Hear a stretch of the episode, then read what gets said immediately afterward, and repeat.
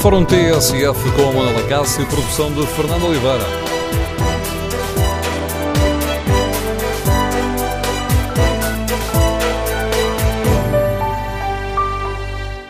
Bom dia. No Fórum TSF de hoje queremos ouvir a sua opinião sobre a polémica em torno da venda do novo banco. Como avalia a hipótese que está em cima da mesa de o Estado ficar com 25%, mas não poder ter gestores nem ter direito de voto? Queremos ouvir a sua opinião. Número de telefone do Fórum 808-202-173. 808-202-173. Para participar no debate online, basta que se inscreva para o número, para, uh, basta que escreva a sua opinião no Facebook da TSF ou na página da TSF na internet, onde pode também uh, votar no inquérito que fazemos. Perguntamos aos nossos ouvintes se concordam com a hipótese de o Estado ficar com 25% do novo banco sem participar na gestão. Os primeiros resultados são claros. 79% dos ouvintes não estão de acordo com esta possibilidade. Queremos, no fórum, ouvir a sua opinião. Pode participar no debate online ou participar de viva voz e aí então tem à disposição o número de telefone 808-202-173. Portugal tinha negociado com Bruxelas uma venda total do novo banco, mas eh, como agora pede uma venda a 75%, o que pode ser visto como uma forma de ultrapassar aquela questão das garantias de Estado que eram exigidas pela Unestar, então Bruxelas, para autorizar, exige contrapartidas. O Estado não pode nomear gestores e, para além de ficar sem assento no Conselho de Administração, também não terá direito de voto nas Assembleias Gerais do novo banco. A questão é polémica, já levantou protestos por parte do Bloco de Esquerda, que considera que esta solução é o pior dos mundos, e por parte do Partido Comunista Português, que defende a integração do novo banco no setor público. E hoje o Jornal Público conta-nos que a banca também está insatisfeita com as condições de venda que estão em cima da mesa. É que explica ao público que esta solução aumenta a exposição dos bancos, que integram o Fundo de Resolução que é gerido pelo Banco de Portugal, onde vão ficar como acionistas, mas sem receberem contrapartidas nem terem qualquer tipo de controle na gestão. Ora, com estes dados em cima da mesa uh, e na semana em que este negócio poderá ficar fechado, queremos ouvir a sua opinião sobre esta venda polémica. Faz sentido que o Estado fique com 25% do novo banco, mas eh, não possa ter, ter gestores nem direito de voto? Faz sentido partilhar os riscos através do Fundo de Resolução sem ter uma palavra a dizer na gestão do novo banco? Número de telefone do Fórum 808-202-173. 808-202-173. Começo por olhar aqui o debate online, onde Rodrigues Marques escreve: Esta gente não sabe é o que anda a fazer. Destruíram a marca BES e quem percebe alguma coisa da vida real sabe quão difícil é consolidar uma marca no mercado. Agora, não sabem o que é o que onde fazer a essa coisa nova. Vamos à análise política do Anselmo Crespo, subdiretor da TSF e editor de política aqui da rádio. Bom dia, Anselmo. Olhando para esta hum, polémica que está agora em cima da mesa, esta venda polémica, parece que este pode ser um, um bom negócio?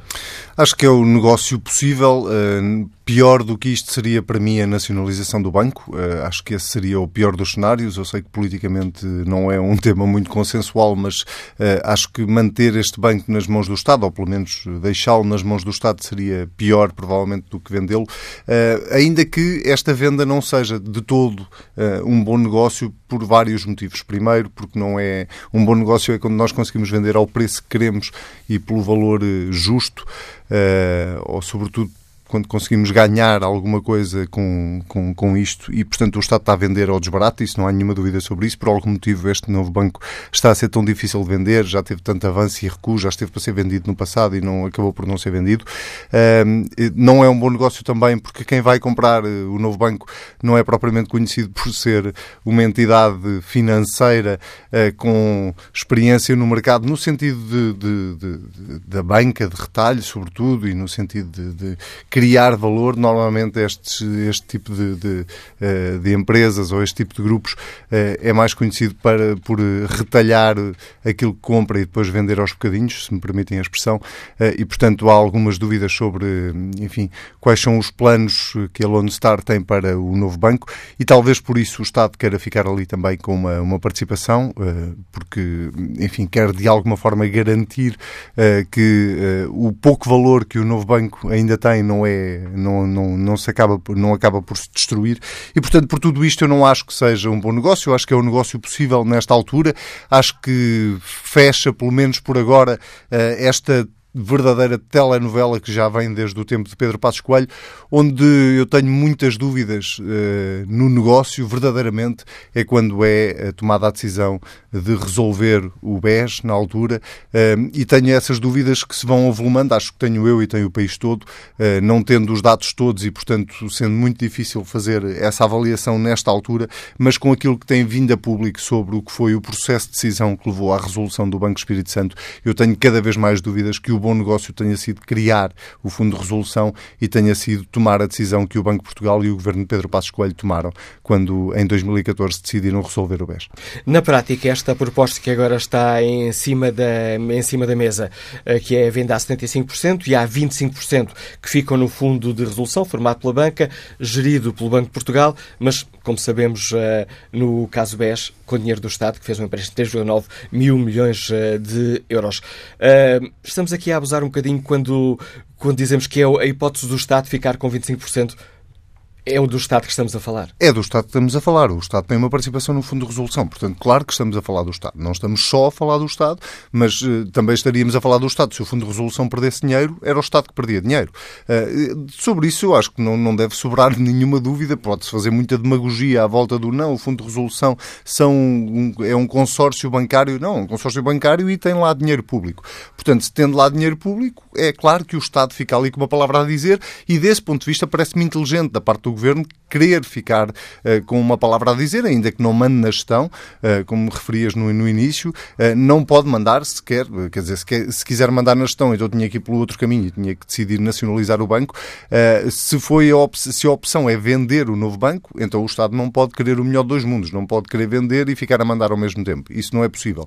Portanto, o Estado, se ficar lá com uma participação de 25%, obviamente, ou o Fundo de Resolução, se ficar com uma participação de 25%, obviamente que é o Estado que fica lá também com uma participação de 25%, juntamente com os restantes bancos do sistema financeiro português, e desse ponto de vista era o que eu dizia há pouco. Acho que uh, isso demonstra também, até certo ponto, alguma dúvida que o próprio Estado tenha uh, em relação a, a, à entidade a quem está a vender o novo banco. Os interessados que apareceram, enfim, não apareceu nenhum, nenhuma proposta incrível do ponto de vista de, de, de um banco ou de alguém que esteja no setor financeiro para criar valor, apesar de todas elas dizerem, obviamente, que querem criar valor. Mas não apareceu um grande banco europeu, um grande banco mundial a querer comprar nem um, um pequeno. Nem um pequeno. Uh, em, em, Portugal, não, ninguém tinha capacidade para aquilo e, sobretudo, acho que ninguém se quis meter naquilo. E lá fora, quem quis uh, investir no novo banco, quis investir já com uh, saber o que é que ia fazer a seguir. E o que ia fazer a seguir não era provavelmente uh, fazer crescer o, o, novo banco do ponto de vista de, de, do, do, sistema financeiro, era provavelmente fazer negócio a seguir. Uma outra questão que gostava de ouvir a tua opinião. Esta forma de o, de o Estado, através do Fundo de Resolução, ficar com 25%. Na prática, uh, isto não significa que a Lone Star continua a contar com uma garantia do Estado, coisa que o Ministro das Finanças tinha garantido aqui na TSF que nunca teria. Não, isso não, não parece que fique a contar com uma garantia do Estado. Eh, a Lone Star, aliás, quis essa garantia, aliás, as negociações Isto no já sentido arrastaram... que se houver problemas, uh, o Estado entra com 25%, 25 do que custarem esses problemas. Nesse sentido. Sim, se houver problemas, o Estado entra com 25%. A Caixa Geral de Depósitos tem tido problemas e o Estado tem entrado. O Estado, entenda-se, eu, tu, Manuela Cássio, todos os, todos os contribuintes, temos entrado com muito dinheiro para o setor financeiro, eh, quer direta, quer indiretamente. Eu até ia mais longe que é se nos, eh, nas entidades onde o Estado tem uma participação, claro que quando há problemas nós entramos todos, imagina nas entidades em que o Estado não tem participação. No, no Banif nós, o Estado não tinha nenhuma participação e quem pagou o Banif, ou quem vai pagar o Banif, somos nós. No Banco Espírito Santo também não tinha, quem pagou fomos nós. No BPN também não tinha, quem pagou fomos nós. Portanto, no limite, nós pagamos sempre, nós somos sempre o fim da linha. Nós, contribuintes, nós, o Estado. E, portanto, sim, desse ponto de vista, sim, não me parece que uh, seja esse o caso. Uh, sinceramente, porque, uh, e, também por isso é que eu dizia no início da minha intervenção, acho que a nacionalização desse ponto de vista seria a pior opção, sobretudo porque aí sim o Estado teria a total responsabilidade sobre aquilo que se passasse no novo banco e nós ainda estamos para descobrir exatamente qual é, por exemplo, o volume de imparidades que, que o novo banco tem para resolver. Uh, eu, eu, lembro que quando se resolveu uh, o Banco Espírito Santo se criou um banco, um banco bom e um banco mau. Supostamente no banco mau estava tudo o que era mau e no banco bom ficou tudo o que era bom. Entretanto, passados estes anos, descobrimos que afinal no banco bom também havia um banco mau e, portanto, já ninguém entende verdadeiramente o que é que está a passar a não ser isto. Nós, no fim, acabamos sempre por pagar uma fatura, seja maior, seja mais pequena. Vender o novo banco, uh, se calhar, amortiza um bocadinho a nossa fatura. Para além de que uma nacionalização implicava que o Estado entrasse com cerca de mil milhões para a recapitalização, que é um número que tem sido avançado uh, como necessidade imediata. E implicava que a Comissão Europeia autorizasse, que é, que são, que é, que é outra questão que ninguém tinha clara na, na cabeça, era de saber se a Comissão Europeia uh, autorizava uma operação deste género. O Estado já tem um banco público, que é a Caixa Geral de Depósitos. Uh, o setor financeiro em Portugal está como está, com os bancos todos a atravessarem dificuldades honrosa exceção provavelmente ao BPI, mas com o BCP também a sair de um processo complicado uh, e com o Montepio uh, a atravessar um período muito complicado e, portanto, uh, tenho, havia muitas dúvidas se a Comissão Europeia autorizava esse processo de nacionalização, ainda que à esquerda se defendesse que alguns partidos não tanto o PCP, se calhar mais o Bloco de Esquerda, se defendesse que mesmo que o Estado nacionalizasse agora não significava que não vendesse mais tarde por, eh, por um valor eh, mais simpático do que aquele que vai vender agora. A questão é exatamente essa, é saber se o Estado consegue pegar no novo banco, criar valor para esse novo banco para o poder vender mais bem vendido mais tarde. Ora, a experiência recente no que diz respeito à Caixa Geral de Depósitos, por exemplo, diz-nos que o Estado não é propriamente o melhor de todo o mundo. E não é o melhor de todo o mundo porque normalmente faz escolhas erradas para conselhos de administração, porque faz escolhas políticas para conselhos de administração e isso acabou por dar mau resultado no, no caso da Caixa Geral de Depósitos. É por essa experiência recente que eu digo a nacionalização seria uma má ideia e, portanto, mal por mal, eu prefiro que o novo banco seja vendido. Em termos uh, políticos, esta questão pode trazer uma complicação à. A esta solução de, de, governo, porque temos o PS isolado com o Bloco de Esquerda e PCP muito críticos um, perante esta solução, ou sequer perante a privatização do, do novo, a venda do novo banco. Vai haver alguma, vai haver alguma celeuma em torno do assunto, é óbvio, toda a gente sabe qual é a posição do Bloco de Esquerda, toda a gente sabe qual é a posição do Partido Comunista Português, mas honestamente, Manuel Acácio, eu acho que vai ser eh, fogo de artifício de pólvora seca, se quiseres, porque... Uh, uh, já, já deu para, para perceber que, obviamente, o PC e o Bloco vão sempre fazer o discurso que lhes interessa para manter o seu eleitorado e para alimentar as hostes internas, eh, mas, no fim, nenhum destes partidos está interessado em fazer cair o governo, eh, nem por causa da TSU, nem por causa do novo banco, nem por causa de, de nenhum assunto, porque na verdade a alternativa seria uh, dar, abrir a porta ao tal governo de centro-direita que nenhum partido à esquerda quer abrir e, portanto, sim, isto vai dar uh, debate político, vai dar uh, muitas críticas do, do, dos partidos que apoiam neste momento o Partido Socialista no governo, mas eu não acho que passe daí, sinceramente porque uh, não me parece que seja por aí que a Jeringonça vai ter um problema de maior. António Costa já tem isso perfeitamente uh, consciente e, portanto, não acho que vai ser um debate uh, político, mas vai ser muita parra, como diz o povo, muita parra pouca U. Quanto às críticas à direita do PS, António Costa tem utilizado o argumento estamos a fazer isto porque vocês não resolveram em tempo útil? As críticas à direita são completamente incompreensíveis. Eh, se há, se há motivo para estarmos, para termos chegado aqui, foi eh, por causa das decisões que o governo PSD e CDS tomaram à época. E atenção que aqui é preciso nós termos uma coisa muito clara. Eh, tudo o que se passou com o setor financeiro foi para os, os Estados em geral, não só para o Estado português, foi quase tudo uma novidade do ponto de vista de foi-se por tentativa e erro. Não houve a mesma solução para dois bancos.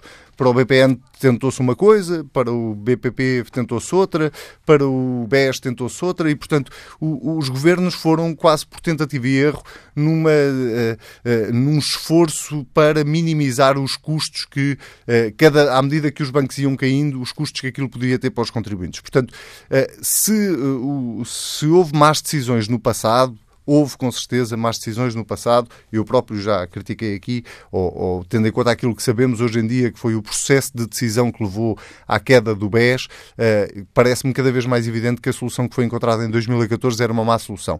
Uh, por isso, vir uh, agora como se, se, não se tivesse o PSD e o CDS, como se não tivessem tido nenhuma responsabilidade naquilo que aconteceu ao Banco Espírito Santo e até na questão do novo banco, vir agora criticar o processo processo de venda, eh, eu honestamente não vejo que haja grande moral por parte destes dois partidos para fazer qualquer tipo de crítica. Quer dizer, eu até percebia se a crítica fosse, se, se houvesse a opção pela nacionalização, se eles estivessem a criticar a nacionalização, mas não é o caso. O que este governo está a fazer foi exatamente o que o governo de Passos Coelho tentou fazer, que foi vender o novo banco. E este governo vai vender o novo banco, mais, vai ficar na história como o governo que o vendeu e Passos Coelho ficou na história como o governo que não o conseguiu vender.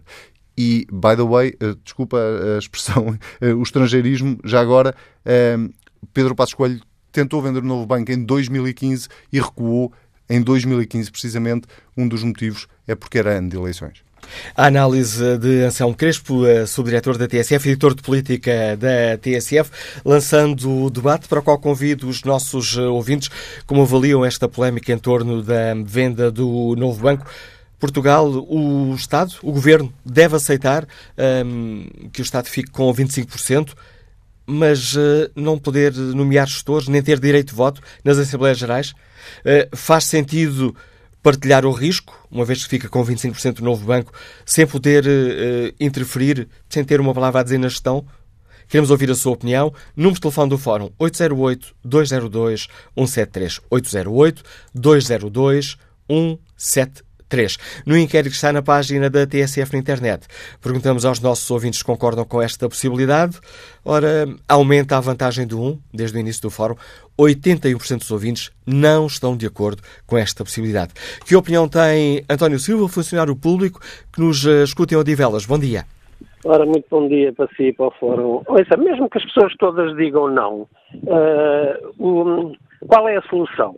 A solução não é nenhuma, quer dizer, o povo pode dizer não, mas eles vendem na mesma.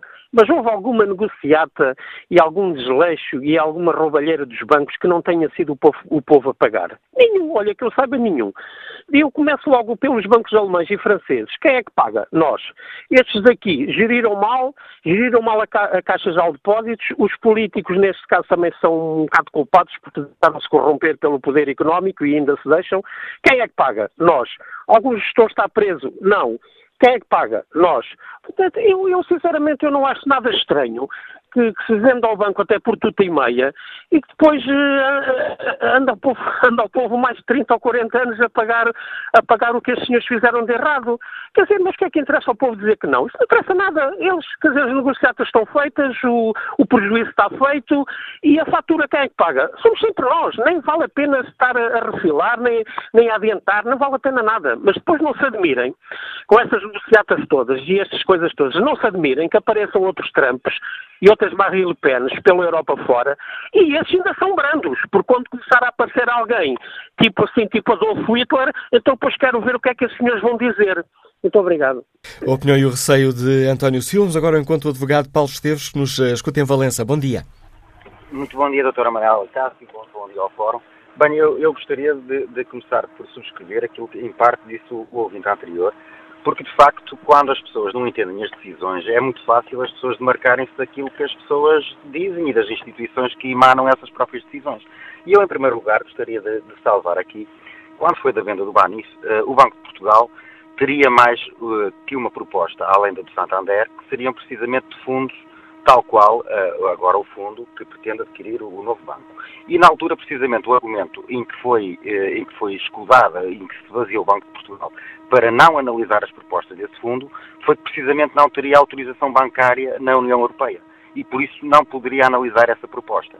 Curiosamente agora, já, já, esse argumento já não colhe e já se pode e já há possibilidade de, de vender precisamente o banco a um fundo que não tem autorização, não tem licença bancária para o território europeu.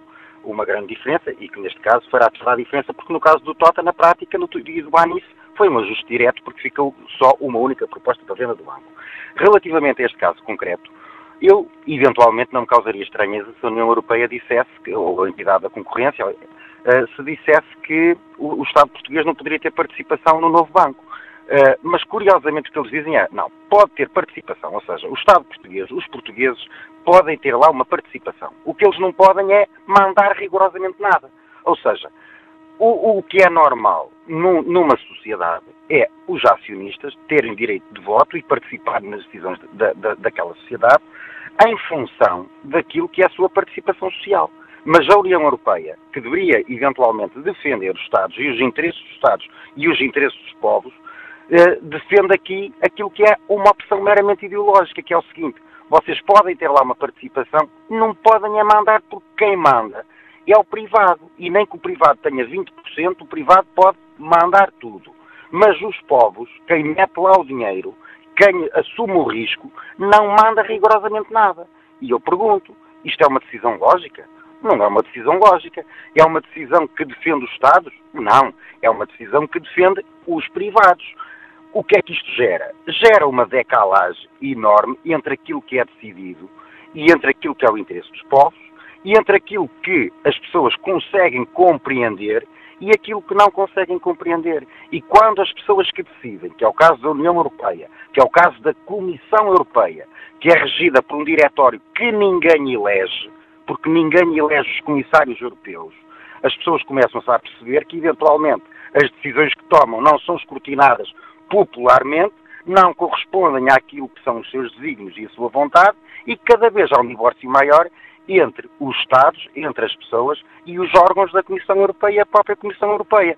E aí, chegados aí, surge a pergunta: é legítimo, é legítimo as pessoas começarem a questionar a permanência nestes órgãos que são regidos por um diretório de pessoas que não são eleitas e que manifestamente vão contra o interesse dos povos e das pessoas, que claramente fica aqui patente porque não querem é que as pessoas mandem através dos seus governos que têm lá participações e que assumem riscos e que não querem que mandem rigorosamente nada. Porquê? Porque isto é uma decisão ideológica, uma decisão de matriz liberal, em que todo o poder de decisão está nas mãos dos privados e os Estados e os povos rigorosamente não devem ter participação nenhuma nas decisões. Os Estados e os povos só são chamados para suportar os prejuízos. Os lucros, quando já são arrecadados pelos privados, e os povos são chamados a pagar as faturas. Sistematicamente é isto. E agora a pergunta é esta: vale a pena continuar com, decisor, com, com instâncias que decidem através desta matriz?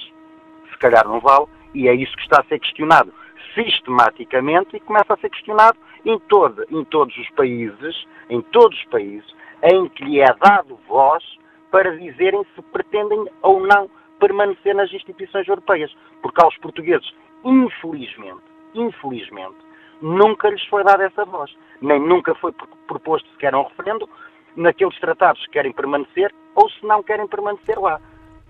E penso que mais tarde ou mais cedo, mais tarde ou mais cedo, essa será uma questão a colocar aos portugueses. Obrigado pela sua participação neste Fórum TSF Esteves. E tendo em conta a intervenção destes nossos ouvintes, se calhar vale a pena refletirmos aqui sobre uma outra questão e gostava de ouvir a vossa, a vossa opinião, a opinião dos nossos ouvintes. Como é que avaliam a forma como o Governo uh, tem gerido este processo? Há transparência?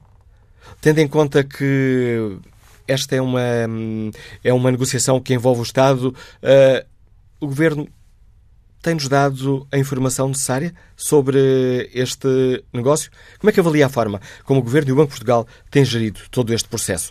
Queremos ouvir a sua opinião. Número de telefone do Fórum 808-202-173. 808-202-173. E concorda com esta hipótese que está em cima da mesa? Uh, por pressão de Bruxelas, do Estado ficar com 25%, mas não poder nomear gestores nem ter direito de voto no novo banco? Faz sentido partilhar os, ri os riscos sem ter uma palavra a dizer na gestão? Número de telefone do Fórum 808-202-173. Quanto ao inquérito que está na página da TSF na internet, 80% dos ouvintes não estão de acordo com esta possibilidade que está em cima da mesa. Próximo convidado do Fórum TSF, Rui Geraldes, coordenador da Comissão de Trabalhadores do Novo Banco. Muito bem-vindo ao Fórum TSF, Rui Geraldes. Como é que olha para estas uh, propostas de, uh, que, estará a ser que está a ser negociada uh, com o entre o Governo de haver aqui 25% que ficam para o Estado através do Fundo de Resolução, mas sem qualquer interferência na gestão?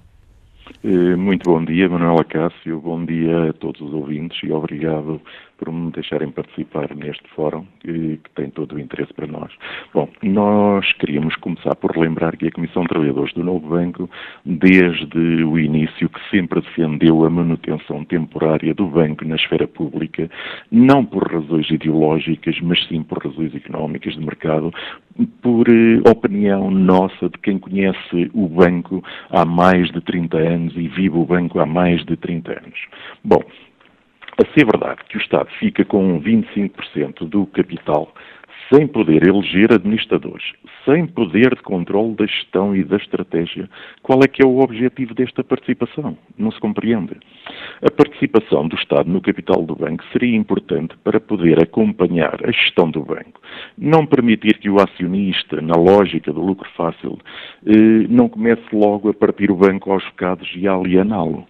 Nós sabemos que os fundos private equity, que é o que está em cima da mesa, portanto será a venda ao fundo Lone Star, que em bom rigor investe em empresas em dificuldades para ver um espaço de valorização rápida que visa um lucro imediato. Ora bom, isto são estratégias de curto prazo. E eu penso que o banco, o terceiro maior banco da economia portuguesa, o banco que faz um grande apoio às PMEs, e a economia nacional não pode depender de lógicas de curto prazo. Portanto, tem que ser lógicas e estratégias que assegurem os postos de trabalho, que assegurem o apoio à economia nacional, eh, a fim de evitar crescimentos no desemprego, a fim de evitar custos para os contribuintes. Portanto, penso que a posição de 25% do capital por parte do Estado deveria permitir salvaguardar o emprego de 5 mil famílias, a estabilidade do sistema financeiro, o financiamento às PMEs e reduzir os custos ao mínimo. Penso que esta é que deveria ser a grande posição do banco. Eh, estou inteiramente em acordo com aquilo que o último ouvinte disse, que efetivamente isto vem provar que eh, há uma falta de soberania eh, no Estado português. Portanto, a União Europeia, a DGCOM, constantemente impõe a sua lei e dita todas as regras e imposições perante o Estado português, o que nos parece um pouco mal. Esta é uma, eh, é uma, ou melhor, a exigência de Bruxelas eh, passa ainda por uh, despedimentos e encerramento de balcões por parte do, do novo banco. Esta é também, imagino, uma questão que os deixa muito preocupados. É evidente, nós não temos conhecimento ainda dessas contrapartidas, é presumível que sim, porque sempre que, que, existe, que existe uma negociação, eh, Bruxelas impõe mais, mais remédios. E aconteceu isso muito recentemente, quando o banco não foi vendido a 31 de dezembro, pelo que tiveram que se reduzir mais 500 postos de trabalho e mais uma série de balcões. Eh, felizmente que com esta administração que temos atualmente no novo banco, presidida pelo Dr. António Ramalho, esta, esta eh, reestruturação, esta redução de postos de trabalho foi feita em, em paz social e, portanto, com processo de rescisões amigáveis, aberto e voluntário a toda a gente e as coisas correram bem. Mas eh, não conhecemos o que aí vem, mas não esperamos nada de bom. Uh, ao todo, quantos trabalhadores já, já saíram do, do novo banco, desde o início de todo este, todo este processo? Eu penso que estaremos muito perto de atingir os 1.500 que foram impostos pela DGCOM. E uma nova, um novo procedimento, não sabemos ainda os números, não sabemos sequer se é uma questão uh, simbólica, se, uh, se é uma exigência muito, muito pesada. Uh, o nível de trabalhadores com que o novo banco ainda conta, para que o banco continue a funcionar em condições, permite a saída de um número razoável de trabalhadores? Eu penso que não. Nós ainda há dias fizemos eh, no nosso boletim informativo um estudo sobre os números da banca, balcões e número de empregados e posso lhe dizer que o novo banco tem o rácio mais baixo de empregados por balcão do sistema financeiro nacional. Portanto, eu penso que neste momento eh, o banco está completamente reestruturado. Esta é a opinião da Comissão de Trabalhadores. Gostava só de precisar mais uma questão, Rojales, porque há pouco eh, fiquei com a ideia quando estava aqui a chamar a atenção eh, para o facto de o Lone Star ficar de, de, mãos livres para gerir eh, o banco como entender. Receia que, que isso possa levar este esta empresa, estes fundos internacionais, a começarem desde já a retalhar o banco e a vender eh, e a venderem à peça?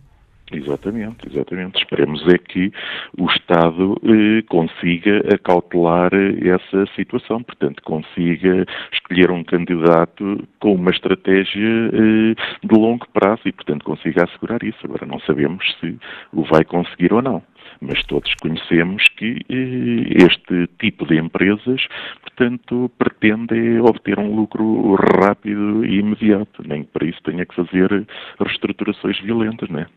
Obrigado, Luís Jaldes. Agradeço por ter partilhado com os nossos ouvintes a avaliação que a Comissão de Trabalhadores do Novo Banco faz a esta, esta questão, esta polémica em torno uh, da venda do Novo Banco, com essas condições impostas uh, por Bruxelas. O Estado até pode ficar com 25% do Novo Banco, não pode nomear gestores, nem uh, ter direito a voto nas Assembleias Gerais. Que avaliação fazem os nossos ouvintes? É um bom negócio? Faz sentido fazer este negócio? Ou com estes dados em cima da mesa, um, seria uma opção mais inteligente uh, para o país nacionalizar o novo banco, nem que isso fosse feito de forma temporária. Uh, aliás, uma manutenção da esfera do novo banco na, na banca pública, como é defendido pelo Partido Comunista Português e pelo Bloco de Esquerda. Queremos ouvir a sua opinião, as suas reflexões, saber se está ou não, uh, se olha ou não com preocupação para este negócio. Número de telefone do Fórum 808 202 173. 808 202 173. Quanto à pergunta que está na página TSF na internet, 81% dos ouvintes não estão de acordo com o negócio que está em cima da mesa. Bom dia, Sr. Deputado Miguel Tiago, bem-vindo ao Fórum TSF. Bom Partido, dia. Como é que o Partido Comunista Português avalia estas, as regras deste negócio? Bem, uh, a confirmar-se uh, este tipo de, de imposições, só vem reforçar as posições que o PCP já vem assumindo desde, desde o início. É? E nós, ao longo do fórum, já tivemos aqui bons diagnósticos, a intervenção do Anselmo Crespo faz um bom diagnóstico, apesar de, de, de, apontar depois uma conclusão com a qual o PCP não está de acordo, evidentemente, mas, uh, ou seja, é verdade que as responsabilidades do anterior governo se começam a sentir com, com particular evidência junto dos portugueses, que o, o anterior governo interveio mal em toda a linha e fez uma gestão do banco e, da, e da resolução que foi ruinosa para os portugueses, que inclusivamente teve critérios eleitorais na forma como um, interveio junto do banco, um, e tudo isso agora uh, se está a sentir e estas, uh, esta, esta, estas imposições uh, que agora se anunciam sobre a DG Comp, da, da DG Comp e da Comissão Europeia uh, sobre o país confirmam as, uh, eh, um, o contraste e o confronto que existe entre a visão da Comissão Europeia e o nosso interesse nacional. Portanto, nós temos um, um banco que foi intervencionado pelo Estado uh, e que neste momento foi comprado por um fundo de resolução com dinheiro todo ele emprestado pelo Estado, praticamente todo ele emprestado pelo Estado, um, e o que, a, a, a, aquilo que se está a colocar em cima da mesa é que o Estado abdique de todo o controle uh, desse banco, independentemente de participar ou não no capital, um, e que o entregue para um projeto que é de todo desconhecido e que pode passar pela, uh, pelo total desmantelamento do banco. Uh, e, portanto, nós, quer pelo papel que o banco representa no sistema financeiro português, um, quer uh, pelo número de uh, postos de trabalho, um, pela implantação que já tem uh, no mercado. O PCP reafirma, aliás, como eu fez ainda há pouco tempo, no dia 2 de fevereiro, na Assembleia da República, a necessidade da manutenção do novo banco na esfera pública, particularmente num contexto em que se começa a perceber que a alienação, a venda do banco, será profundamente contrária ao interesse nacional, profundamente contrária ao interesse dos trabalhadores do novo banco, ao interesse dos sistema, da estabilidade do sistema financeiro e ao interesse do país, porque aquilo que nos está a ser colocado é que um, o Estado deve abdicar de qualquer intervenção, mesmo que participe no, no capital da empresa. E, portanto, de, do nosso ponto de vista, são tudo elementos que reforçam uh, a necessidade de, em primeiro lugar, compreender que as imposições da, da, Comissão Europeia não são mais do que os dogmas do capitalismo, em que nada pode ser público, tudo tem que ser privado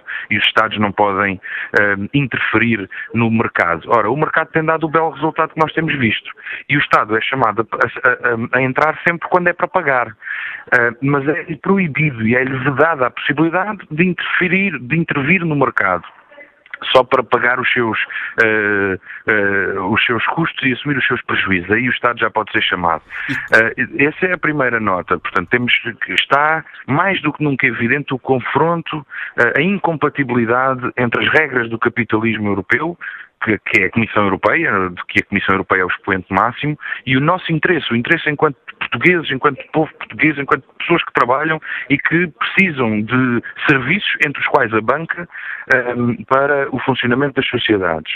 Uh, e a segunda nota é de que uh, também está cada vez mais evidente de que, enquanto a banca continuar nas mãos de privados, nós ficaremos apenas a pagar os prejuízos.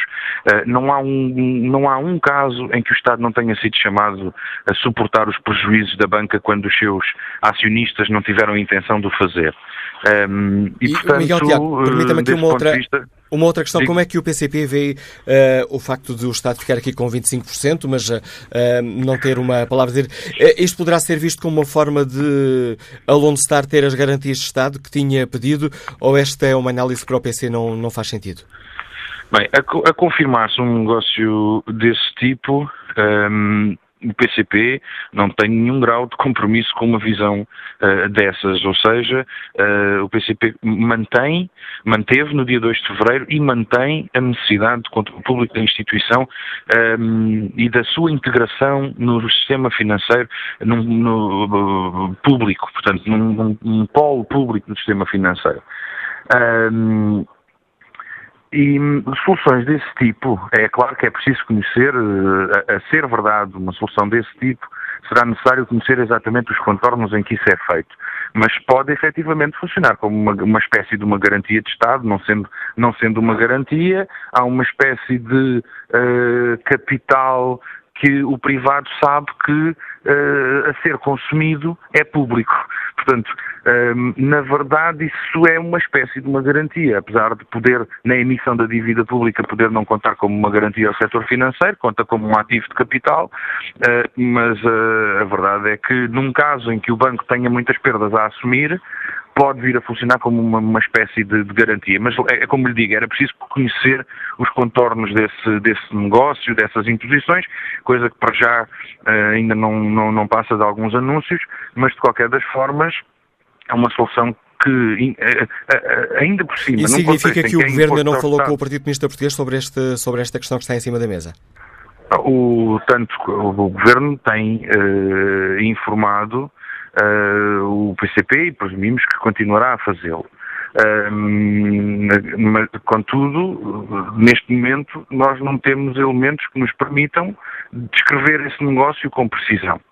Uh, e, e, portanto, é isso que estou a dizer. No, percebi, no, percebi, essa, percebi essa questão, como já estamos aqui a correr contra o tempo, gostava de colocar ainda uma, uma outra questão. Não sabemos diga, como é diga. que o Governo depois irá concretizar este negócio, mas uh, se o Governo concretizar o negócio através desta venda, através de um decreto-lei, o Partido Comunista Português admite chamar este, esta venda para uma apreciação parlamentar?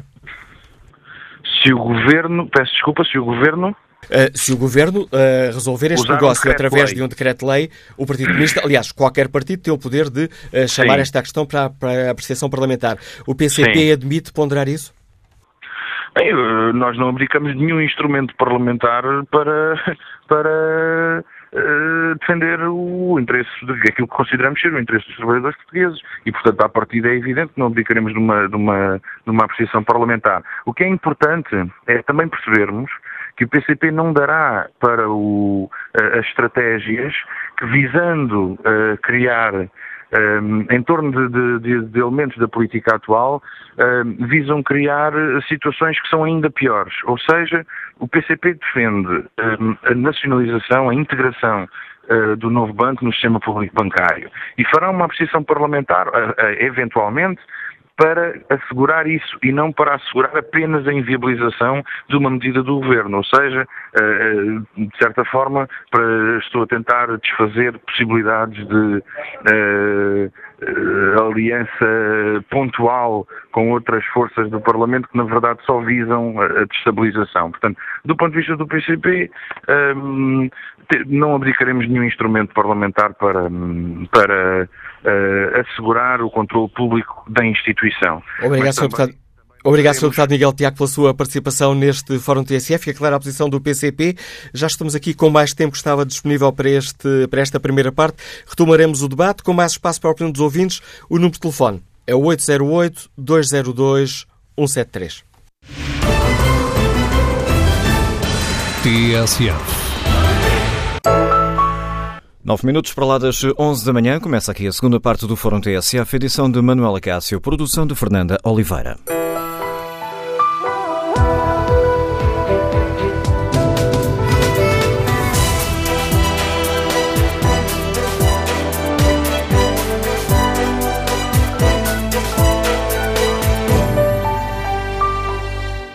Retomamos este Fórum TSF, onde perguntamos aos nossos ouvintes eh, a opinião sobre a hipótese que está em cima da mesa para a venda do novo banco e que passa por uh, o Fundo de Resolução ficar com 25%, mas com o Estado não poder ter gestores nem direito de voto. Faz sentido, de certa forma, ficar a partilhar o risco do novo banco, uma vez que se fica com 25% uh, da instituição, sem ter uma palavra a dizer na gestão desse banco? O número de telefone do Fórum é o 808-202-173. Outra forma de participarem no debate é escreverem aquilo que pensam ou no Facebook da TSF ou na página da rádio na internet. Foi isso que fez António José Miranda, que escreve o que nasce torto tarde ou nunca sem direita, fizeram de nós cobaias com um modelo errado que destruiu desde logo valor ao eliminar a marca e agora tem tudo para para terminar mal com a contaminação de todo o setor bancário via fundo de resolução. Isto já seria mau, mas no fim da linha vamos estar todos nós, os contribuintes, a pagar a fatura. Uh, continuo na minha ideia, a mais-valia valorizar o banco num montante minimamente correto e integrá-lo na Caixa Geral de Depósitos, entrando a sua valorização como entrada de capital. E acrescenta António José Miranda, desta forma sempre se minimizavam os danos para os contribuintes e quando chegamos a este ponto há apenas que minimizar os danos. Tomás Ares escreve que já foram admitidas várias hipóteses de venda do novo banco. Numas hipóteses os contribuintes pagam menos, noutras pagam mais, mas pagam sempre. Ainda não sabemos quanto é que vão pagar aqueles que causaram este problema. Que opinião tem sobre esta questão o engenheiro Carlos Fernandes, nos Liga de Sintra? Bom dia. Bom dia, como está? Eu julgo que, que é preciso perseguir os esforços de, de sobre a decisão que está a ser construída, que está a ser elaborada. Cá, neste momento, há pouca, pouca informação ou pouco conhecimento sobre a natureza dos fatores que constroem uma decisão desta, de, desta, desta natureza. Porque o Estado participar de 25% ou 30%, ou seja, ao que porque é que é esta solução. Eu julgo que, que, que o que há retirado aqui e, e, e essencial é que prossiga o escrutínio, como deve prosseguir o escrutínio, a verificação, a ampliação de conhecimento sobre o que se passou na Caixa Geral de Depósitos e, portanto, a Comissão Parlamentar de Inquérito à Caixa Geral de Depósitos tem que, tem que ter resultados. Porque foram, por, porquê aquela dimensão de crédito mal parado, a quem foi, que natureza, quais são os fatores da avaliação do risco, que tipo de análise de risco foi efetuada, quem são os beneficiários, quem beneficiou, de crédito eh, mal avaliado ou de fraude. Bom, a questão do, a questão do, do, do Banco Espírito Santo ou, ou, ou, do novo banco, a resolução, se devia ter-se resolvido, se não devia ter resolvido. Bom, o, a dimensão, a dimensão de, de, de, crime económico ou de fraude que atingiu uh, o, o, ou que será atingido, uh, o, que terá atingido o sistema bancário português, só, só, só, só encontra uma solução eh, possível, mais esforço, mais investimento no domínio do escrutínio, do escrutínio democrático, da qualidade da natureza da comunicação social, das comissões parlamentares, dos tribunais de contas, dos tribunais, por aí fora. Quer dizer, uma democracia afirma-se com qualidade institucional. As instituições são frágeis, pouco escrutínio e, portanto, dá, dá, dá nestes saídos. Obrigado, Gia Carlos Santos, pela sua participação neste Fórum uh, TSF. Olha aqui a página da Rádio na Internet, ver como está o inquérito que fazemos aos nossos ouvintes. Uh, ora. Hum 81%, continua nos 81%, 81% dos ouvintes não estão de acordo com esta solução uh, para o negócio que está em cima da mesa. Bom dia, Sr. Deputado João Galamba, bem-vindo ao Fórum yeah. TSF. Como é que o Partido Socialista avalia esta possibilidade que está a ser negociada de um, o Estado, através do Fundo de Resolução, ficar com 25% uh, do novo banco, mas não ter um, direito a nomear gestores ou, ou sequer a ter direito de voto nas Assembleias Gerais? Eh, bem, em, primeiro lugar, eu penso que todo este, este processo de venda, que, que, que já dura desde 2015, com, com interrupções e adiamentos, eh, mostra sobretudo que, a, que aquilo que nos foi dito a quando da, da resolução, eh, que seria criado um banco bom e que a venda seria um processo fácil e por valor elevado, tudo isso hoje penso que os portugueses já sabem que não é verdade. E o atual governo o que está a tentar fazer é, pegando num, num, processo que estava em marcha e sobre o qual tinham sido criadas ilusões várias, uh, o governo está a tentar uh, preservar a estabilidade financeira, a viabilidade da instituição e minimizar ou mesmo eliminar encargos para o, os contribuintes. Um, não conhecemos, obviamente, ainda uh, informações detalhadas, a não ser por notícias de jornais, e, portanto, aqui penso que é bom alguma prudência. Um, no entanto, sobre a possibilidade de, do, do, Fundo de Resolução ficar com uma, uma participação no capital do banco, um, se isso vier a acontecer, admito que resulte de um processo negocial, onde a alternativa era uma garantia do Estado, uh, uma garantia do Estado uh, que era uh, pior, porque o Estado aí não tinha nenhuma possibilidade, ou neste caso o Fundo de Resolução não tinha nenhuma possibilidade de, de ganhar com a valorização do banco e uh, a manutenção de, de 25%, se for esse o valor, uh, por parte do Fundo de Resolução, parece uma alternativa uh, melhor do que aquela de que se falava há uns tempos, que era a garantia dos contribuintes sobre o valor dos ativos. o importante aqui, não sei qual será a modalidade de exercício de algum controle sobre a participação do Estado, não sei se verá ou, ou, ou não administradores do Estado. De qualquer maneira, penso que se, se, o Fundo de Resolução ficar com a participação no capital do banco, pelo menos alguma uh, capacidade de, de, intervenção ou de controle eh, sobre parte dos ativos deverá ser garantida, porque não se compreende que o Fundo de Resolução fique com uma participação no capital, mas não tenha uma única palavra a dizer. Mas sobre isso é melhor aguardar por esclarecimentos da, da, da, da, parte do Governo. Sabemos que a negociação está em curso, ainda não, não, não está finalizada, mas esse parece-me um ponto uh, muito importante. Então deixe-me precisar, deixe precisar, esse, deixe precisar esse ponto, Sr. Deputado, porque o que sabemos é, de facto, uh, são as notícias que têm sido divulgadas. Sabemos, através da DG, da DGCOM, que a condição era o Estado poderia ficar com 25%, mas haveria contrapartidas e a imprensa tem-nos dado conta de, de quais são essas contrapartidas. Tendo em conta aquilo que o Sr. Deputado acaba acaba de nos dizer, pergunto-lhe se entendi bem, se forem estas as condições que estão em cima da mesa eh, de não haver qualquer tipo de controlo da gestão do novo banco, uma vez que o Estado não pode, o Fundo de Resolução não pode nomear eh, gestores e, eh, tal como nos conta, por exemplo, o Jornal de Negócios hoje, o público já nos deu conta também dessas, dessa informação e o jornal é que tem também dado algumas informações, é de que o Fundo de Resolução irá abdicar do direito de voto nas Assembleias Gerais. Ou seja, eh, se for este Uh, o negócio, a proposta em cima da mesa, uh, então o Estado, uh, através da Fundação, não terá qualquer forma de interferir, de intervir na gestão do novo banco. E nesse sentido. Há várias... Diga, diga, e a questão não... era se, se para o Partido Socialista esta situação é aceitável. Pareceu-me, pelas suas palavras, que não era aceitável.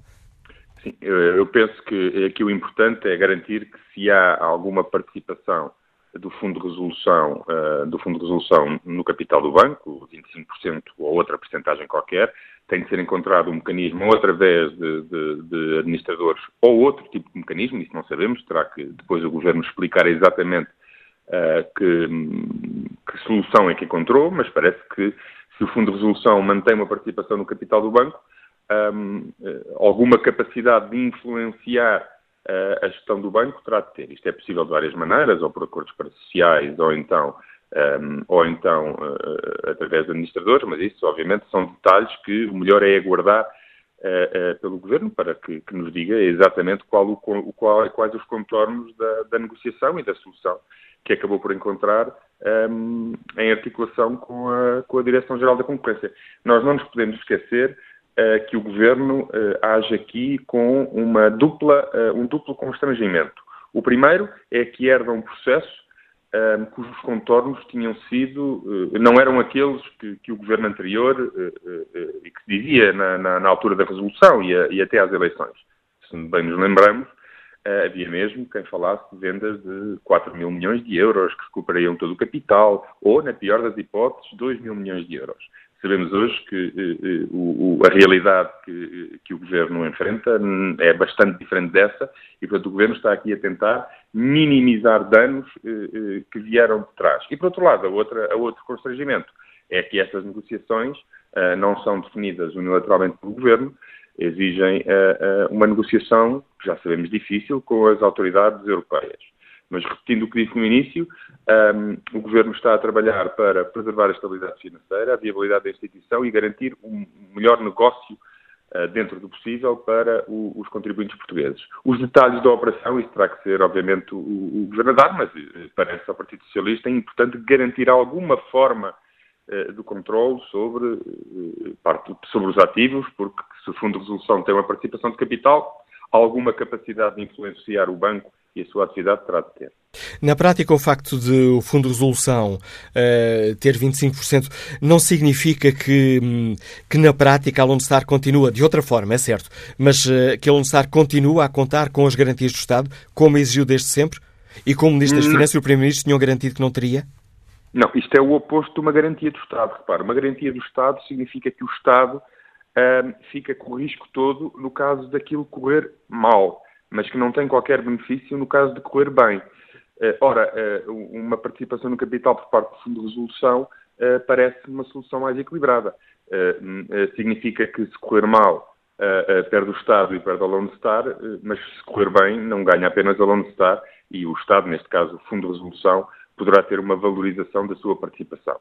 Dentro das alternativas existentes, esta solução, esta segunda alternativa, parece-me claramente melhor. Como é evidente, uh, terá de ser encontrado um mecanismo qualquer para garantir que o Fundo de Resolução tem alguma palavra a dizer sobre a atividade do banco, ou seja, tem alguma maneira de controlar o, o, o, dinheiro que ainda tem investido no, no, no banco. Isso parece-me um princípio elementar. Como é que o uh, Partido Socialista vê a possibilidade de, nomeadamente o Bloco de Esquerda ou o PCP, uh, eh, levarem esta questão a uma apreciação parlamentar? Isto se a venda for meramente decidida em Conselho de Ministros e, na prática, aprovada através de um decreto-lei? Bem, uh, veremos como. Uh, peço desculpa, coloco-lhe a questão porque há pouco essa hipótese aqui foi admitida no fórum pelo deputado Miguel Tiago. Ou pelo menos não foi excluído. Veremos.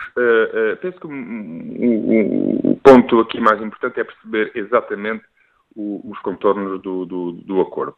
E só depois de termos pleno conhecimento de todas as condições da venda e do, e, e do acordo a que se chegou para a venda do novo banco, quer com a Lone Star, quer com as autoridades europeias, é que nos poderemos pronunciar com, com, com maior detalhe. Mas, como é evidente, os partidos são, são livres de, de, tomar as iniciativas que entenderem em relação às matérias que considerem relevantes. E se o PCP entende que esta é uma matéria que pode requerer, uh, uh, se justificar e se for possível, uma apreciação parlamentar, então, como é evidente, isso é, é um direito de todos os partidos. Obrigado, Sr. Deputado João Galamba, por ter explicado aos nossos ouvintes a avaliação que o Partido Socialista faz da questão que hoje eh, aqui, de, aqui debatemos. Vamos saber que hum, opinião tem os nossos ouvintes sobre esta polémica e retomo esta opinião com o contributo do empresário António Correia, que está em viagem. Bom dia. Tá, tá bom dia, bom dia a todo o fórum. Eh, eu continuo a pensar que o, o, o governo e uma, uma, boa parte dos políticos continuam a considerar que o povo é todo tolo. Então, quer dizer, nós investimos uma cheia de dinheiro no, no, banco E agora vamos dar o banco de mão beijada, ainda por cima, ainda por cima, ficamos sem qualquer tipo de controle naqueles 25%. Há qualquer coisa que não bate bem e que a história não está a ser bem contada. Eu penso que a melhor forma disto, de resolver a situação, é a nacionalização pura e simples do banco. Se já lá temos o dinheiro, já lá, porque é que se trata de colocar essa questão? Se o banco, até segundo dá a opinião, ainda há bocado do, do, do membro da Comissão de Trabalhadores do BES, do Novo Banco, desculpa, eh, que já tinha, que vão quase todos os estruturados, do rácio dos trabalhadores, etc. O que é que se está a pensar no Estamos a tentar criar mais, mais, mais despesas ao, povo e mais impostos que nós vamos pagar para, para uh, fazer este, este tipo de malfeitorias que a banca nos tem feito ao povo português. Era só. Obrigado, bom dia. Obrigado, António Correia. Olha aqui o debate online. Jorge Miguel Varanda escreve: Não parece que seja uma partilha de riscos, parece-me sim que o Estado teve que pôr a mão por baixo do comprador, salvaguardando com isso todo e qualquer risco se algo correr mal. Acrescente-se que o comprador, neste caso, não tem um histórico nada favorável a recuperar e revitalizar bancos, mas antes compra para vender a seguir e consegue o impensável, que é ter uma garantia de 25% se porventura precisar. Por tudo isso, acrescenta Jorge Miguel Varandas, por tudo isso, nacionalizar era mau, mas esta é uma solução claramente insuficiente e reprovável. Vamos agora à análise da Rosália Amorim, diretora do uh, Dinheiro Vivo, comentador de Economia da TSF. Bom dia, Rosália, bem-vindo ao Fórum. Ainda Bom hoje o, o, Dinheiro Vivo nos dá conta de que, esta, que a venda do novo banco deve avançar esta quinta-feira, com o Lone Star a ficar apenas com a fatia de 75%, ficando o Estado, é o Fundo de Resolução, tecnicamente é o Fundo de Resolução, uhum. com os outros uh, eh, 25%. Pondo as coisas uh, de uma forma muito comezinha, Rosália, este é um bom negócio? Bom, o novo banco dificilmente será um bom negócio, seja numa opção de nacionalização, seja numa opção de venda. A questão é perguntar ou arranjar a resposta para a pergunta de qual é que será o mal menor. E provavelmente o mal menor poderá ser esta solução de venda do novo banco à Lone Star, na medida em que sabemos que nas nacionalizações o Estado geralmente não é um bom gestor. Agora, respondendo à tua pergunta, eu acho que não há bom negócio no novo banco, há um negócio possível. É, como dizia o antigo Primeiro-Ministro, é a vida.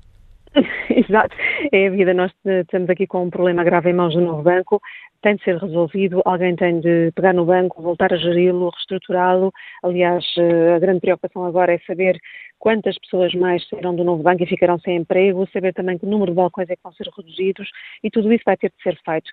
Se é o Estado ou são os privados, enfim, à partida diria que os privados estão em melhores condições para saber gerir um banco. E a expectativa é de que o Lone Star possa fazer essa, essa gestão do banco com, uh, enfim, maior, maior eficiência do ponto de vista da gestão. Agora, a grande questão também é saber como é que o Fundo de Resolução fica no meio disto tudo, porque se o Fundo de Resolução, na prática, fica com 25%, não é? Portanto, no Fundo de Resolução, quem é que está? Quem é que tem assento? São os outros bancos todos. Ora, os outros bancos todos, um, ao que se sabe, também não estarão muito contentes por ter de ficar com este menino nos braços, apesar de ter só um quarto do menino, não é? São os 25%. Um, há uma pergunta que também continua no ar em relação ao Fundo de Resolução e que o deputado João Galamba há pouco referiu, é se os bancos que estão representados no Fundo de Resolução quererão ou não ter uma palavra a dizer eh, junto da Lone Star, porque se para já o Governo anuncia que realmente é um parceiro silencioso, no futuro custa-me a crer que os outros bancos todos representados no Fundo de Resolução não queiram colocar o dedo no ar e dar opinião sobre a gestão do banco. Acho difícil que hum, este modelo se mantenha assim para o futuro, mas também sabemos que uh, ainda é muito escassa a informação acerca deste negócio. Em termos de senso comum, uh, ter uma participação, ser um parceiro silencioso pode não ser um bom negócio, não é? Pois, pode não ser um bom negócio e, sobretudo, pode não agradar aos bancos representados no Fundo de Resolução, porque, na verdade, uh, esses bancos, ao fim e ao cabo, acabam por ficar com uma participação num banco concorrente.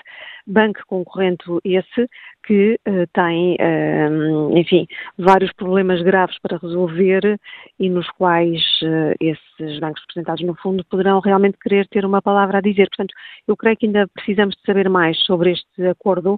Um, temos, pelo Dinheiro Vivo, tentado também saber mais junto da Lone Star. A Lone Star, neste momento, não quererá revelar mais detalhes e hum, até sabermos mais sobre as condições do acordo é difícil de uh, dizer como é que realmente o Fundo de Resolução fica no meio disto tudo.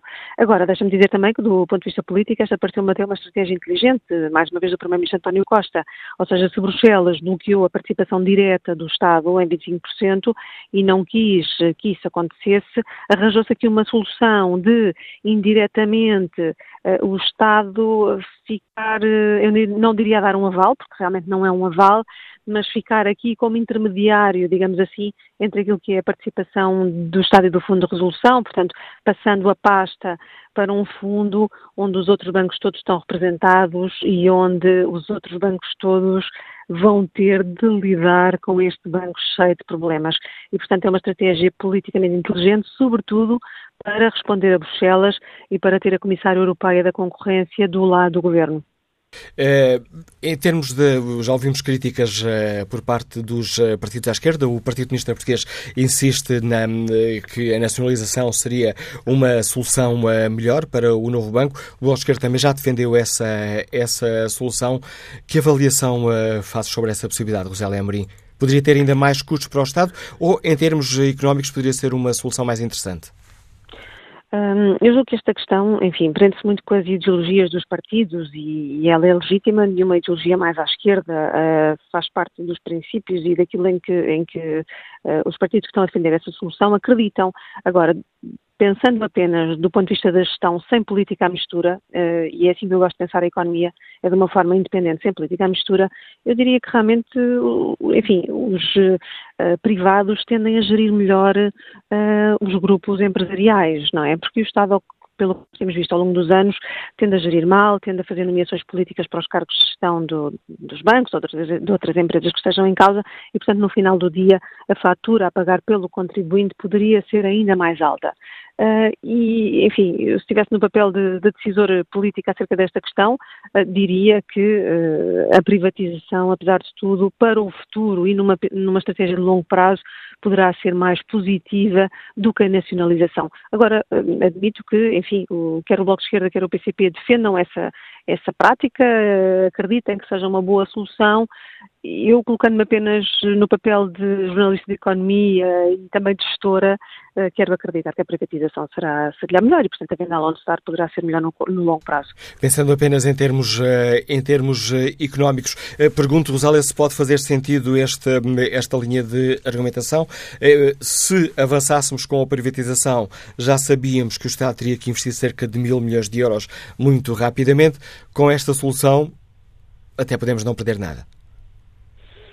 Bom, é difícil responder a isso. Vamos ver como é que corre, como é que o banco consegue dar a volta por cima, como é que vai tornar-se mais eficaz e recuperar o que teve, o que perdeu ao longo destes anos todos, não é? Eu não acredito que a Lone Star vá meter dinheiro neste banco para o perder, não é? Portanto, vamos acreditar que está a meter dinheiro no banco para o reestruturar, o recapitalizar e tornar outra vez o novo banco um banco importante para a economia. E temos de lembrar que o BES era um banco importantíssimo para as empresas. Para o meio empresarial era um dos bancos que mais chegava à frente com apoio às empresas, apoio ao investimento, apoio à internacionalização e eu quero acreditar que a Lone Star quer recuperar um bocadinho desse elan e dessa estratégia que uh, no passado deu certo do ponto de vista do apoio às empresas, enfim, não deu certo numa outra série de coisas, mas pelo menos no apoio aos empresários foi, foi uma estratégia importante e se a Lone Star conseguir estruturar o banco, poderá uh, ter aqui, enfim, um futuro, pelo menos, não digo muito risonho já nos próximos anos, mas pelo menos um futuro estável e que seja uma boa solução.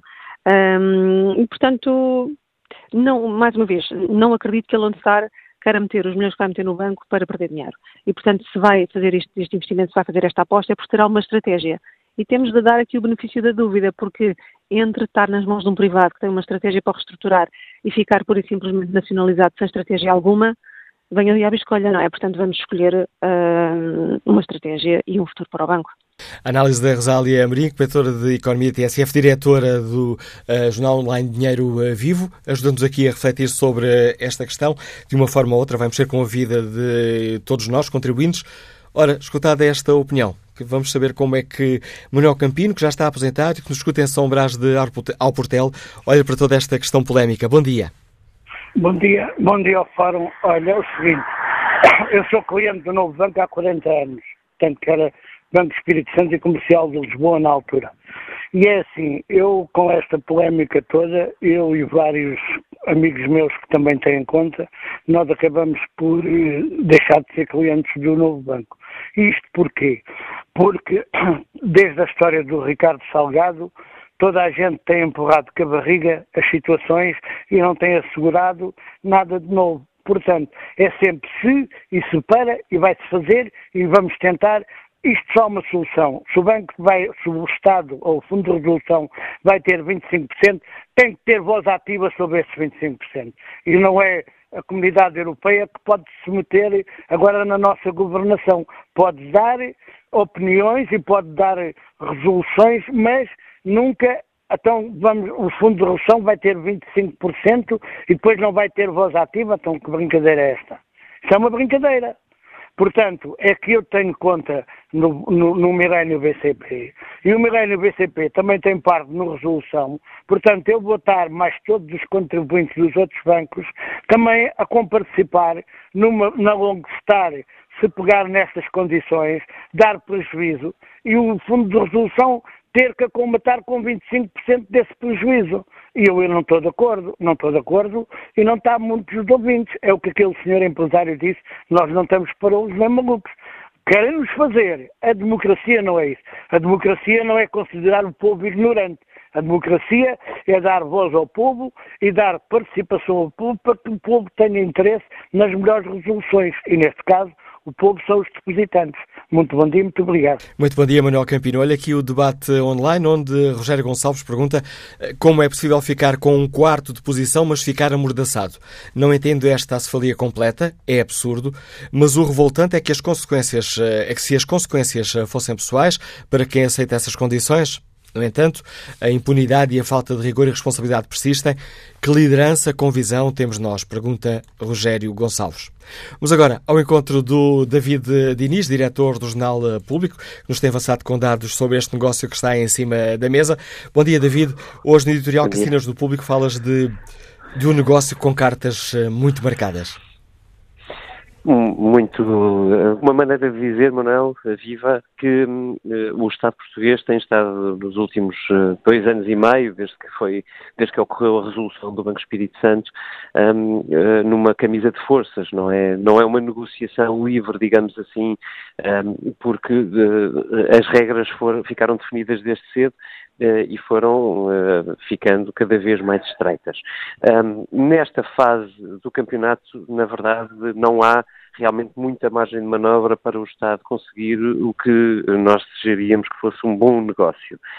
E, eu acho que esta última solução, aparentemente encontrada nas, nas, negociações entre Bruxelas e, o governo português, uh, já com o governo português, uh, evidenciam uh, que não tem sido possível ou não é possível encontrar uma solução muito melhor uh, do que aquela que a própria Lone Star propunha há poucos meses. Uh, relembro que no final do ano o Fundo Lone Star propunha ficar com 100% do, do banco, mas exigindo garantias públicas. O governo português recusou essas garantias públicas e procurou um modelo alternativo eh, esse modelo, que aparentemente chegou agora, repito, aparentemente, porque nada disto é oficial, um, implica que o Lone Star fica apenas com 75% do banco, os outros 25% uh, eh, ficarão uh, no fundo de resolução, um, já não transitoriamente, mas que uh, implicam, obviamente, que esses 25% assumam um risco da parte do Estado português sem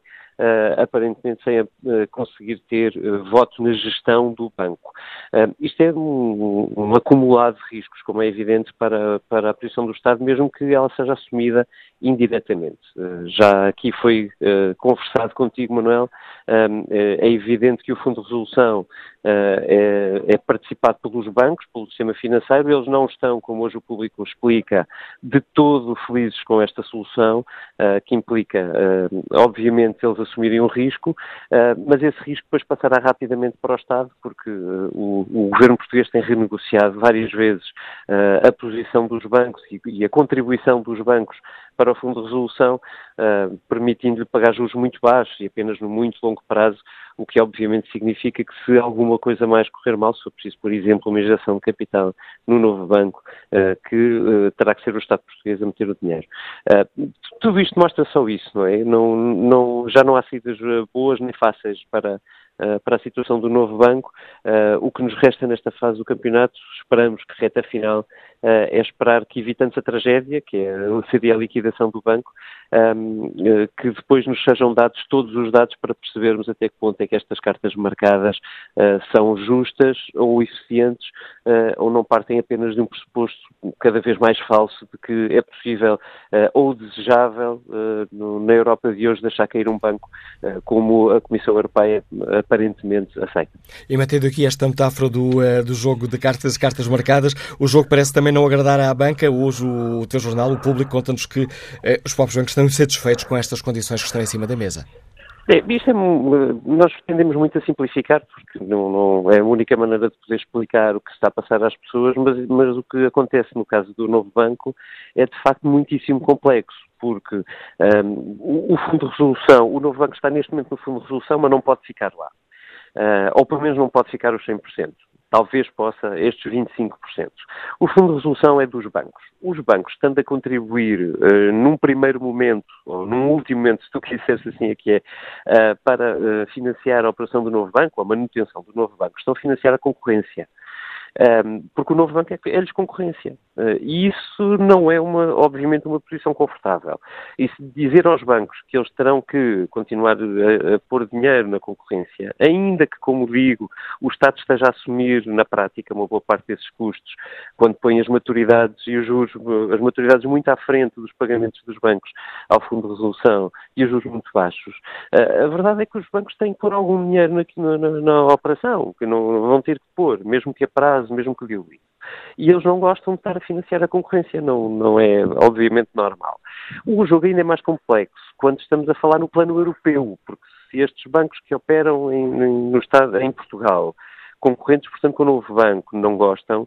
Um, uma operação que, por, por exemplo, possa permitir uh, ao Estado português ficar com o novo banco ou financiar largamente, em grande escala, uh, a sua operação, um, abre, pode abrir um precedente que eh, eu imagino a Comissão Europeia, Direção-Geral de Concorrência, não veja como muito desejável noutros países da União Europeia. Quer dizer, em linguagem prática, pode abrir uma caixa de Pandora que, um, que seja muito incontrolável na Europa. Portanto, nós estamos a falar realmente de questões muitíssimo complexas, de uma resolução que nunca aconteceu antes do BES naqueles termos e que não aconteceu depois e muito provavelmente não voltará a acontecer, uh, mas que nos. Uh, a única coisa que nós podemos exigir neste momento, esperando, uh, rezando para que isto corra o menos mal possível, não só nesta operação, como depois ainda de, dela ocorrer, sobretudo temos que exigir que, que, nos sejam dados transparentemente todos os, todo, toda, toda a informação sobre como este processo decorreu. Porque foram dois anos a tentar vender um novo banco. São duas tentativas de venda, várias propostas muito diferentes, em momentos diferentes, em circunstâncias diferentes, e nós precisamos de fazer uma avaliação séria sobre este modelo de resolução e sobre o que aconteceu no novo banco. Para, uma vez mais insisto, que possamos tentar chegar a alguma conclusão uh, mais fiável do que, um, do que esta, que nos parece hum, obviamente negativa, um, mas que é obviamente superficial. David, gostava ainda de colocar uma outra questão e pedindo um bocadinho mais de paciência à deputada Bloco Esquerda, Mariana Mortágua, que está já em linha à espera, mas gostava de perguntar David pela questão mais política uh, de, todo este, de todo este caso. Esta é uma questão uh, polémica, aliás, convidámos, como costumamos fazer quando debatemos estas questões, os cinco partidos com mais representação parlamentar, o, o CDS-PP e ainda não respondeu ao nosso convite e o PSD recusou o convite para participar, diz que só reage quando tiver mais informações sobre este processo e esta é uma opção que revela bem aqui o incómodo político desta questão. Parece que o Governo tem eh, gerido bem todo este processo? Eu acho que, na verdade, o Governo está a gerir como pode. É? Eh, o que eu acho é um bocadinho ilusória a tentativa de dizer não, o Estado não dá, recusa dar garantias públicas, como o Lone Star exigia, mas aceitar que o Fundo de Resolução ficou a 25% do, do banco, um, enfim, em termos aparentemente mais permanentes, digamos assim, uh, e aceitar ficar fora da gestão. Se é que aceitou, uh, ontem quando escrevíamos aqui no público sobre o assunto, na, na, edição de, de segunda-feira, escrevemos que o Governo ainda tentava, pelo menos, uma posição que lhe garantisse ter informação permanente sobre, sobre o banco e a sua gestão, mas isso não é ter um voto na matéria. E o é? deputado João Galamba disse aqui, disse aqui há pouco que o PS exige que exista alguma forma de controle de intervenção. Pois, é, é exatamente isso que eu quero dizer. Ainda não está completamente definido. Agora, a verdade é que mesmo que fique só com 25% de, de, de, da operação ou do novo banco e uh, com o equivalente, ou, ou, porventura menos do que isso, pelo que se percebe, uh, na, na, gestão e, portanto, em voto na, na, gestão do banco, o Estado português assume riscos grandes, quer dizer, são, que são grandes. Nós não sabemos qual vai ser a situação do novo banco daqui a, daqui a algum tempo. Não, de resto, nem sabemos qual é a conjuntura do próprio país, quanto mais uh, a do próprio novo banco. e, portanto, o que me parece é que o governo tentou obter uma fórmula um pouco melhor, mas não conseguiu muito melhor do que uh, virar a carta, não é? A carta é a mesma, virou um bocadinho. Um, e é claro que isto não é incómodo só para o governo, ou só para o Partido Socialista, ou sequer só para o Bloco de Esquerda e para o PCP. Eu acho que é, é, é até pelo que ideológico. Os riscos que o Estado assume nesta operação são riscos que ninguém gostaria de assumir. Uh, agora, dito isto, se, há, se haveria uma melhor maneira de resolver o assunto, quer dizer, eu acho que todos concordam que liquidar o banco não é uh, uma opção. Um, mais do que provavelmente a opção de nacionalizar nem sequer se colocou. Uh, é a minha, uh, é o que eu acho que, que, aconteceu no processo, mas o Governo terá que o dizer e o Banco Portugal também a breve prazo, uh, para nós percebermos, lá está, uma vez mais, exatamente quais são as regras deste jogo, porque a única coisa que temos a certeza neste momento é que é um jogo extraordinariamente condicionado. Obrigado, David Diniz. Agradeço ao diretor do Público o contributo que trouxe a este fórum, a TSF. Bom dia, Sr. Deputada Mariana Mortágua. Peço desculpa por estes largos minutos em que está à espera para participar aqui neste debate que hoje eh, fazemos. A posição do Bosque sobre esta questão é muito, muito clara, ficou expressa. Ontem estamos no pior dos mundos. Quer explicar-nos porquê? Bom, eh, é preciso dizer antes de mais que eh, a posição que temos é uma posição de princípio e é uma posição que comenta as informações que são públicas, mas que não vão para além disso, ou seja, não temos nenhuma comunicação formal sobre aquilo que estará ou não estará a acontecer, ou aquilo que terá sido ou não acordado para a venda do novo banco. Portanto, o mas, Governo ou o Partido Socialista não falaram ainda com o Bloco sobre esta questão, explicando concretamente nenhuma, o que é que está em cima da mesa. Não temos nenhuma informação para além daquela que, que é pública. Mas também já, Portugal já passou por processos suficientes deste género para uh, ter alguma experiência sobre, sobre o que se passa. E, e, quando digo que é o pior dos mundos, é porque privatizar em si, uh, ou vender o novo banco, o Bloco Esquerda entende que é uma má decisão para o país. Porque o novo banco é um banco importantíssimo, porque é a única forma de manter em mãos nacionais, uh, porque vender um fundo abutre não é uma solução e porque qualquer venda requer sempre garantias públicas e, portanto, o Estado paga para vender, como aliás aconteceu no Banif. Agora, uh, ficar com 25%, ou seja, ter 25% das responsabilidades sobre o banco, sobre os erros da gestão do banco, sobre as decisões de aumento de capital, uh, ficar com 25% das responsabilidades, se não mais, sobre as imparidades do banco. E depois não poder estar na administração que decide que imparidades são essas, é dar todo o poder ao privado para gerir o banco como quiser, sabendo que há sempre o Estado para tapar os prejuízos ou para, ou para, ou para garantir perdas. E isto não me parece aceitável. Eu acho, aliás, que nenhum privado aceitaria isto. E, portanto, esta, esta, a existir, esta imposição da Comissão Europeia é mais uma imposição que, em nome de um princípio qualquer, eh, a Comissão Europeia dirá que é um princípio de concorrência, põe o Estado numa situação em que nenhum privado aceitaria estar. Não me parece que isto seja uh, aceitável para o país. Não para parece o, que seja aceitável. Para o Bloco Esquerdo, esta participação de 25% significa, funciona como uma espécie de garantia, a garantia de Estado que o Governo tinha garantido que não iria dar? Eu não, eu não, não como lhe digo, eu não conheço uh, na prática quais são as condições uh, deste, desta participação nem desta venda. Eu penso que a única forma que o Estado tem de se proteger é ficar com o banco, porque já se percebeu que qualquer venda vai implicar garantias ou injeção de capital ou um qualquer mecanismo mais ou menos claro, mais ou menos uh, complexo, uh, para o Estado poder entrar se houver perdas, porque, porque, o privado não os quer, não os quer assumir. Mas uma nacionalização também implicaria uma claro, recapitalização de mil milhões de euros. Sem dúvida, sem dúvida, mas, mas nesse caso o Estado nacionaliza, recapitaliza e fica com o banco. E eu penso que isso é preferível a recapitalizar, assumir as perdas e entregar o banco a um fundo, porque tudo se joga neste plano neste momento. A decisão neste momento é entre pagar, mas controlar, ou pagar sem controlar.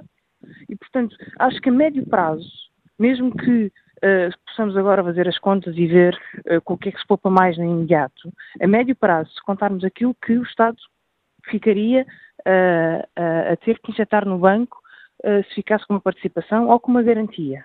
E se contarmos aquilo que o interesse público, ou seja, a possibilidade de manter um banco em mãos nacionais, uh, capaz de ser controlado uh, por princípios genéricos de, de, de, de, apoio à atividade económica, de apoio à criação de emprego, acho que o país ganharia mais uh, nessas circunstâncias. Mas também há uma outra coisa que eu penso que é importante discutir, que é, deveria ser explicado, e o, o Governador do Banco de Portugal não conseguiu explicar ainda, como é que um banco que supostamente foi limpo e cujo balanço supostamente foi decidido e auditado no momento da resolução do BES, uh, depois tem estas necessidades de injeção de capital. E isto mostra, ou pelo menos dá a entender, que já na altura de resolução do BES se saberia que as necessidades seriam bastante superiores àquelas que foram, mas que o banco nessa altura foi subcapitalizado, provavelmente para minimizar os danos políticos uh, de, de, de, injeção de capital que estava a ser feita no novo banco. E isso parece-me resultar muito claro. Da mesma forma que me parece resultar claro que não é a banca nem o Fundo de Resolução que vai pagar os prejuízos do novo banco, porque uh, os bancos continuam a fazer a sua contribuição regular e diminuta ao Fundo de Resolução e tudo o resto foi reestruturado há 40 anos. Sr. Deputada, se, Peço desculpa, pensei que tinha terminado essa parte da resposta. Se o negócio for de tal como tem sido uh, revelado na imprensa, uh, não sabemos como é que o Governo irá depois efetuar esta, esta venda, mas se ela for decidida em Conselho de Ministros, portanto, através de decreto-lei, o Bloco de Esquerda admite chamar a questão à apreciação parlamentar?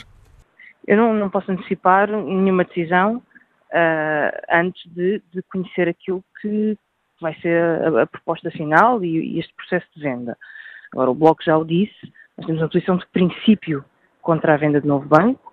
Uh, apelemos, ainda por cima, se for uma venda uh, desastrosa, como foi a, do Banifi, como se prevê, uh, ou pelo menos são os contornos que esta está a assumir, e o Bloco não contribuirá de forma nenhuma com o seu voto para essa venda e, mediante a avaliação das circunstâncias nessa altura, avaliaremos a, a, possibilidade de impedir. Mas isto tudo depende da forma como for feita, do momento em que for feito. Mas eh, uma coisa é certa, não será com o voto do Bloco de Esquerda que o novo banco será vendido. Obrigado, Sra. Deputada Mariana Mortágua, pela sua participação neste Fórum TSF em nome do Bloco de Esquerda. Bom dia, Sra. Deputada Cília Mireles, bem-vinda ao Fórum TSF. Como é que o CDS avalia esta, estas informações eh, sobre as regras para a venda do novo banco? Olha, em primeiro lugar, nós precisamos conhecer as regras para a venda de, do novo banco. Aquilo que nós sabemos até agora é que o Estado se manterá como acionista minoritário do novo banco, basicamente sem nenhum direitos. E, portanto, isto é, eh, do meu ponto de vista, incompreensível. Mas nós só conhecemos notícias de jornais, portanto, aguardamos com serenidade e com sentido de responsabilidade. E o CDS tem tido o cuidado de não perturbar o processo de venda e o processo negocial. Aguardamos para perceber o que é que está em cima da mesa. Como princípios norteadores, temos os seguintes. O primeiro é que nesta resolução, apesar de ter havido um empréstimo do Estado, tal como o Primeiro-Ministro agora reconhece, os contribuintes foram salvaguardados, ou seja, será o próprio sistema bancário a pagar a resolução. Parece-nos um bom princípio, é um princípio que salvaguarda os contribuintes e que deve nortear o processo de venda. O segundo princípio é que esta venda seja feita nas melhores condições possíveis. Aquilo que temos em cima da mesa, tanto quanto se percebe agora, eh, e antes falávamos de uma garantia, agora estamos a falar de uma venda parcial. Enquanto não percebermos uh, quais são as condições, porque é que esta proposta surge em cima da mesa, quem é que teve a ideia de a trazer para cima da mesa, acho difícil termos uma opinião definitiva sobre o assunto. Acho, contudo, que uh, dificilmente se pode considerar que faz algum sentido o Estado ser acionista, mas na prática não ter direitos nenhums. Acho, acho com franqueza, acho, acho absolutamente estranho e incompreensível. Por último, uh, a nossa posição também sempre foi de que já existe um banco público, que é a Caixa Geral de Depósitos. O CDS sempre foi a favor da manutenção da Caixa Geral de Depósitos como banco público e, portanto, desse ponto de vista, parece-nos que a exigência de que exista um banco do Estado já está cumprida e, portanto, não faz sentido que o Estado tenha um banco, mas depois tenha mais dois, três ou quatro. Não faz, não faz nenhum sentido, nem se percebe que interesse público é que isso salvaguarda, a não ser pôr os contribuintes a pagar perdas. Ficando salvaguarda... manifestamente é contra o interesse público e não a favor. Salvaguardando essa posição de princípio que a Sra. Deputada acabou de nos dizer, que avaliações mais profundas só quando souberem as regras uh, do negócio, se o CDS-PP não ficar uh, esclarecido ou satisfeito com este negócio, admite levar esta questão à este, esta venda do novo banco à apreciação parlamentar? Eu acho que é por causa de estar a falar nisso, porque uh, o governo, o governo é que tem a obrigação de explicar uh, como é que resolveu o problema e aquilo que está a pôr em cima da mesa, não são os partidos. Eu acho que estamos a inverter um bocadinho as coisas, não, não são os é que quem tem que explicar a solução, explicar porque é que optou por esta solução. Se calhar a minha pergunta, se calhar a minha pergunta não foi clara, Sr. Deputada. Eu não estou a dizer agora, estou a dizer quando o negócio for feito, se o CDS-PP considerar que o negócio não é bom para o Estado, eh, se admite levar eh, o negócio à apreciação parlamentar. O que é possível se o é, é governo vende.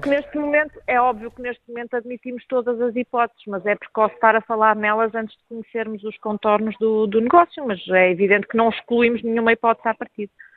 Obrigado, Sr. Deputada Cília Meireles, por ter explicado aos nossos ouvintes a posição do CDS-PP sobre esta questão. Os nossos ouvintes ficam uh, privados da opinião do PSD eh, sobre este tema, porque o PSD não recusou, ou melhor, não aceitou, recusou o convite da TSF para participar neste debate que hoje aqui fazemos. Quase, quase a terminar. Olha o debate online onde Ricardo Marta nos deixa esta opinião. Eh, parece que não aprendemos nada com esta crise. Os privados ficam com os melhores dos lucros.